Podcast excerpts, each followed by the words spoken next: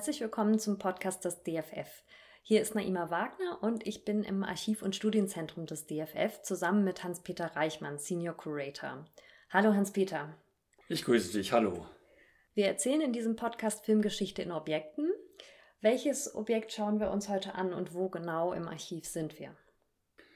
Wir sind wieder im Archiv- und Studienzentrum und äh, sind hier im Bereich textile Sammlungen, wie das so schön heißt. Und es ist nicht ein Objekt, sondern ein Ensemble. Es ist äh, was ganz Besonderes, finde ich wenigstens, weil es schon sehr, sehr lange bei uns im Haus ist. Es sind äh, zwei Kostüme, die aus einem ja, legendären Film, will ich es fast bezeichnen, einem Kultfilm stammen aus Fitzcarraldo. Und äh, das Kostüm, das Kleid, hat äh, Claudia Kardinale getragen und äh, der Anzug, ein weißer Tropenanzug in Leinen, hat äh, der legendäre Klaus Kinski angehabt in der Rolle des Fitzcarraldo.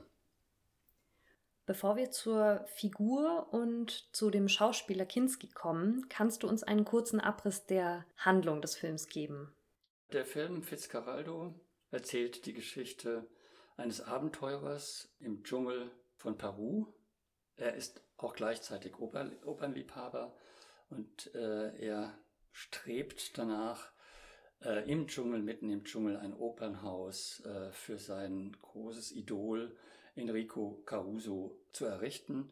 Er leiht sich das Geld von seiner Freundin Molly und äh, kauft sich einen äh, heruntergekommenen Flussdampfer und möchte diesen in ein bestimmtes Gebiet transportieren und hat eine unglaubliche Idee, diesen Dampfer über einen Berg zu ziehen, um sein Ziel zu erreichen.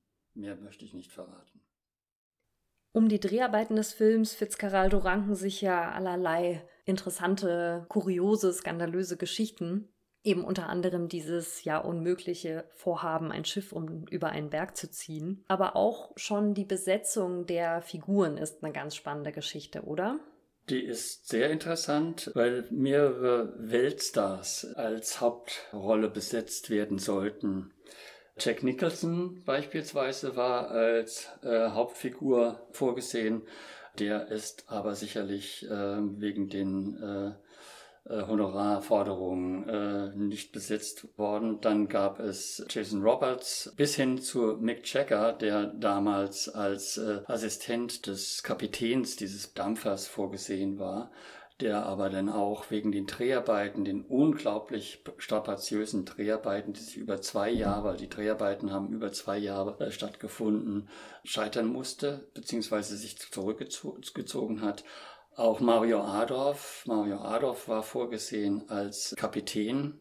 Der hat äh, auch äh, absagen müssen, hat dann am Rande äh, als Anekdote dann äh, bei Herzog abgesagt und bei Fassbinder zugesagt für Lola.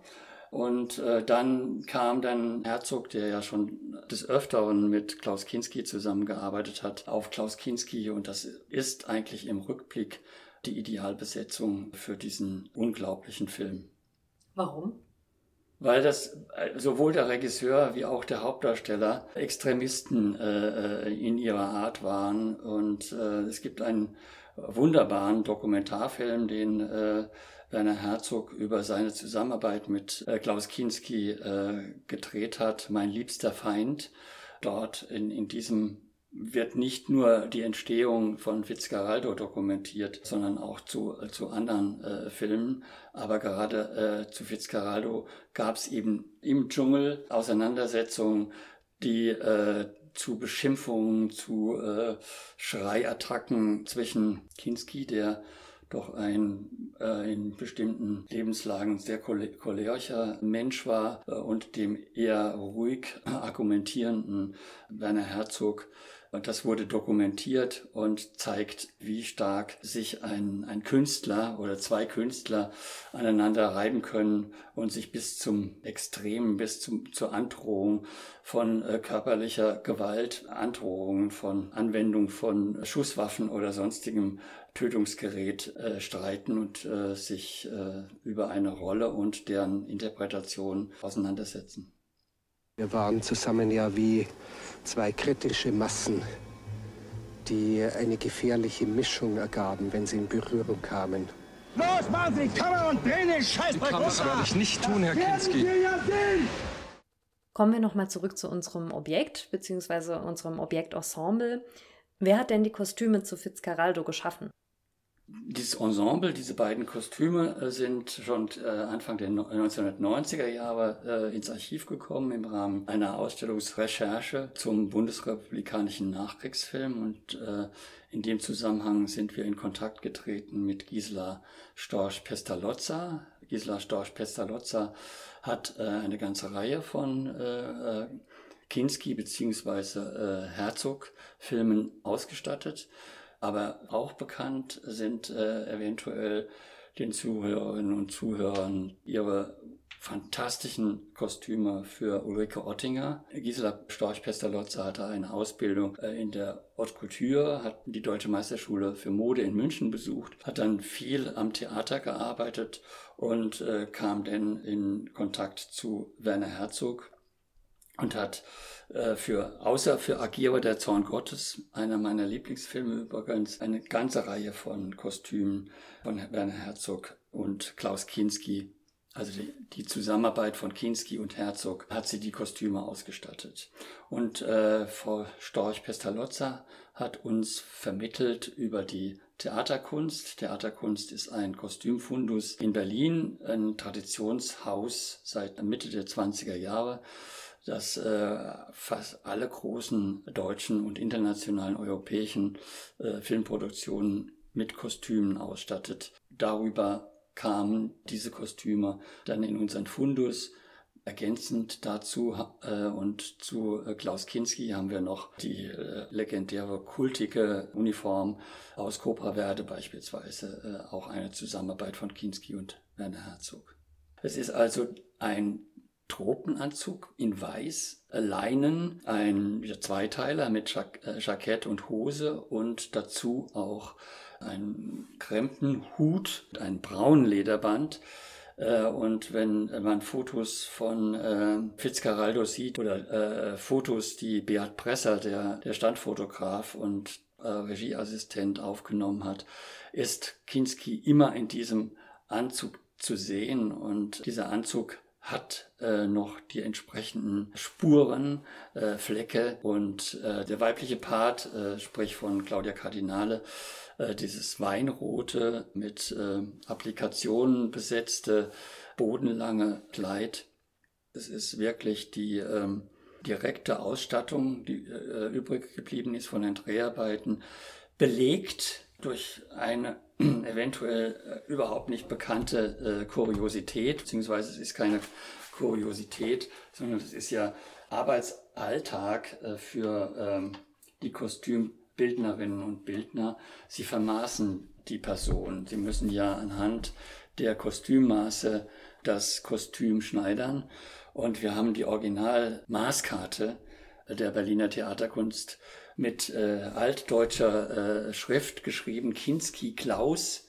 Klaus auch noch äh, mit C geschrieben hier. Und da sind die ersten Maße äh, abgenommen von, von Kinski 1972. Die gehen jetzt äh, auf der, dieser Maßkarte bis 1986. Das beginnt mit der Oberweite, Taillenweite, Gesäßweite, Armlochschleife bis hin zur Schuhgröße. Und äh, jedes Mal, wenn er also zur Anprobe beziehungsweise zur Anfertigung eines Kostüms in das Kostümhaus kam, wurden von ihm die Maße genommen äh, hinsichtlich der Dreharbeiten, die Dreharbeiten haben sich ja auf äh, zwei Jahre äh, hingezogen, gibt es auch dazu noch Tagesberichte, auf denen äh, festgelegt wurde, was dieser Tagesdispo entsprechend für Personal benötigt wird. Und da steht hier unter sonstiges Personal kleine Rollen 32, Komparsen 4000, Musiker 100, das ist der Tagesbericht vom 15.11.1981. Es ist auf diesen Dispos, auf diesen äh, Tagesberichten auch festgehalten, wie viel Rohfilm bereits gedreht wurde. Ge geliefert wurden 45.000 Meter und bereits gedreht äh, waren an diesem Tag 38.650 Meter. Also das ist auch, was natürlich für uns immer im Archiv äh, sehr, sehr wichtig ist, diese Hintergrundinformationen, äh, wie dieser Film äh, entstanden ist. Ja, vielen Dank erstmal für diesen kleinen Einblick ins Textilarchiv und in die Produktionsgeschichte des Films.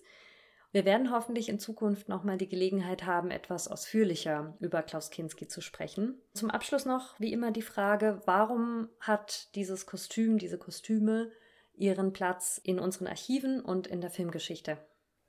Ich habe es schon gesagt, es hat so was Ikonografisches, also das Scheitern, beziehungsweise erstmal äh, eine, eine Idee zu haben, eine, wenn man die das erste Mal hört, diese Idee, ist die eigentlich unrealisierbar, aber der Wille einer einzelnen Person äh, schafft es, äh, dieses gemeinsam mit der Hilfe von, wir haben eben gehört, bis zu 4000 Statisten und Helfer, eine im wahrsten Sinne des Wortes eine Unmöglichkeit über einen Berg zu bringen. Und durch dieses Kostüm repräsentiert das natürlich diesen Film und diese Person des Schauspielers Klaus Kinski. Und das ist eine Erinnerung äh, an diese Produktion, an diese Person, hat natürlich auch Aura, weil es eben wirklich das Originalkostüm dieses bekannten, berühmten Berserkers der deutschen und internationalen Filmgeschichte ist.